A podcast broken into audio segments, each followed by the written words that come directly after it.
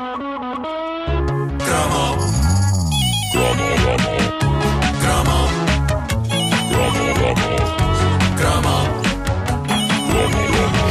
12 minutos das 9 sai o primeiro cromo para a caderneta de cromos do Nuno Marco nas manhãs da comercial, patrocinada pela TMN, até já, e Seat Ibiza.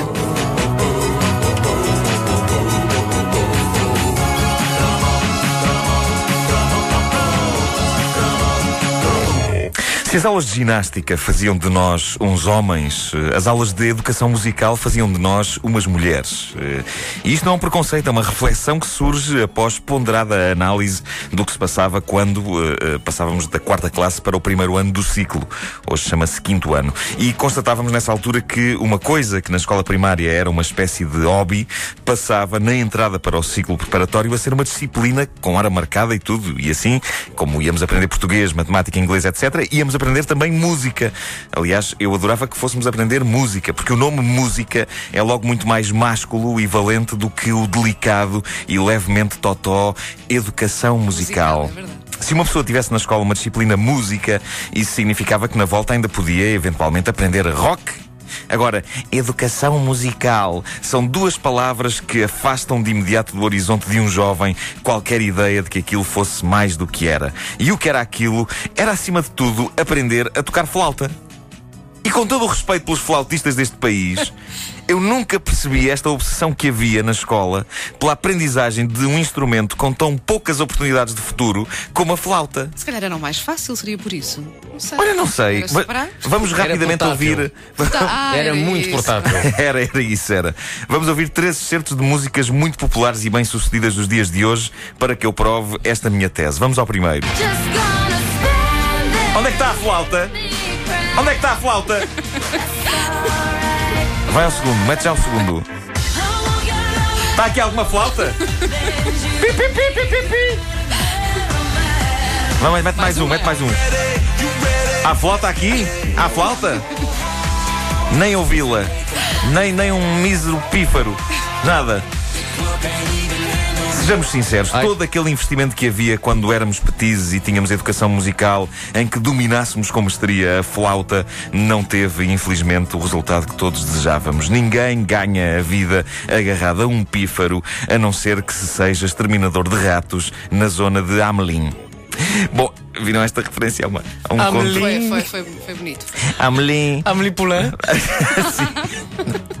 No entanto, a flauta era das coisas mais importantes do nosso material escolar e não era uma flauta qualquer.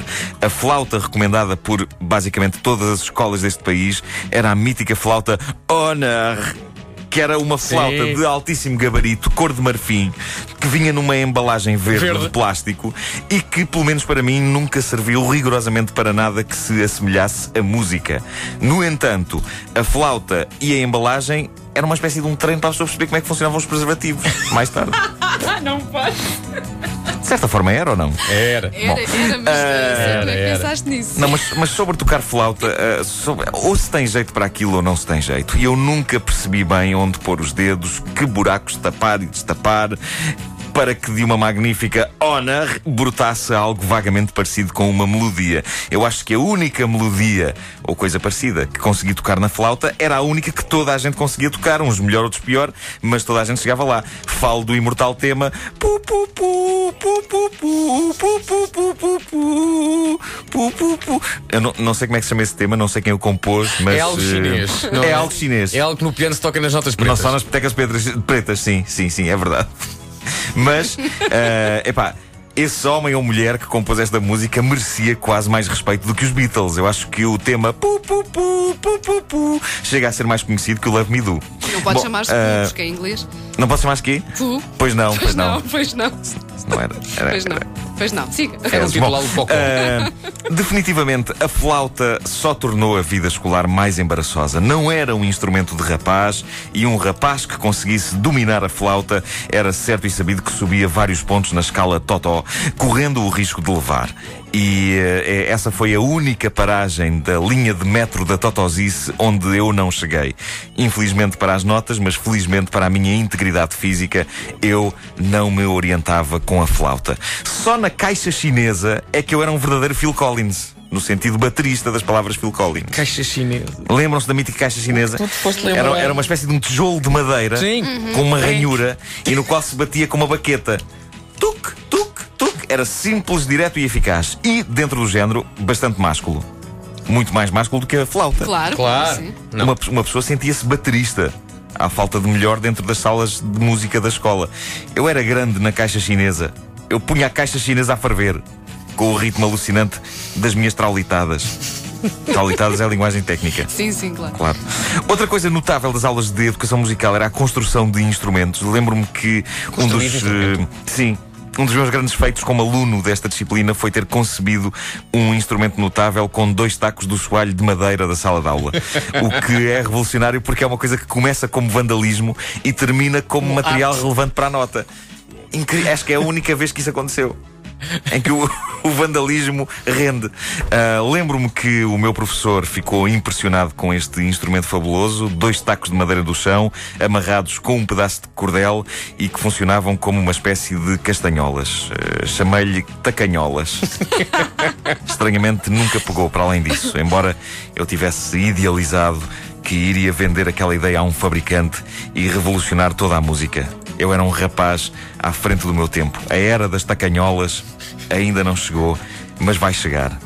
Permitam-me que termine com ah, uma visita ao, ao Facebook da Caderneta de Cromos, porque, ah, entretanto, o que se passa é que alguns ouvintes nossos partilham ah, as suas ah, memórias sobre flautas. Há uma ouvinte, eu estou à espera que isto abra, há uma, uma ouvinte nossa que diz que havia um mito, isto nunca tinha ouvido, mas havia um mito à volta das, das flautas Honor. Em Então. que eh, supostamente alguém teria descoberto eh, dentro de, uma flauta uma lesma. Eh, mas eu não sei como é que ela pode ter entrado para ali, não é? Que to- to- todas aquelas entradas eram muito, muito apertadas para, para qualquer lesma, digo eu, não sei. Mas, mas ela diz Margarida Rocha de Oliveira. Diz, e o cheiro a baba? E o mito que um dia um menino teria encontrado uma lesma dentro da sua flauta? Os mitos urbanos. pá. Estas flautas continuam a existir. A Paula Gouveia diz essas flautas ainda continuam a ser cromos. Este ano letivo já tive de comprar uma para o meu filho. Como é que estará a Honor hoje em dia? Aquilo não era barato, era uma não, não era, eu não. vi- Eu vi há pouco, 19 euros e qualquer coisa. É lá. Sim.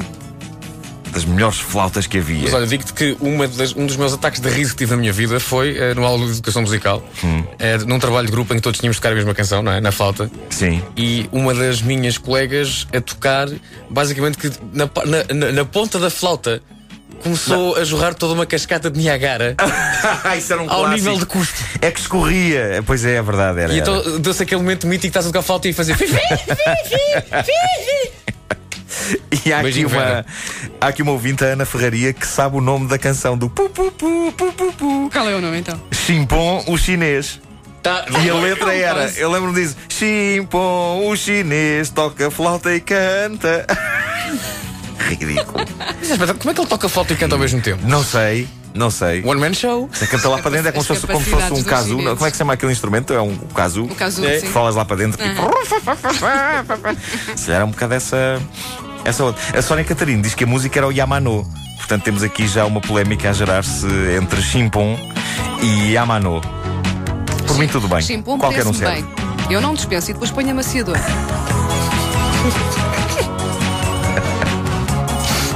Havia o filofone, havia o reco-reco. Mas a pergunta que se impõe é: que nota é que tiveste? Por acaso tive três para aí. Não, não, foi, não foi deprimente. Por Por causa dos acaso. tacos. Por acaso, por causa, por causa dos tacos do chão. A tacanhola rendeu-te um três. Tacanhola, tacanhola rendeu-me um três. A caderneta de cromos é patrocinada pela TMN. Até já.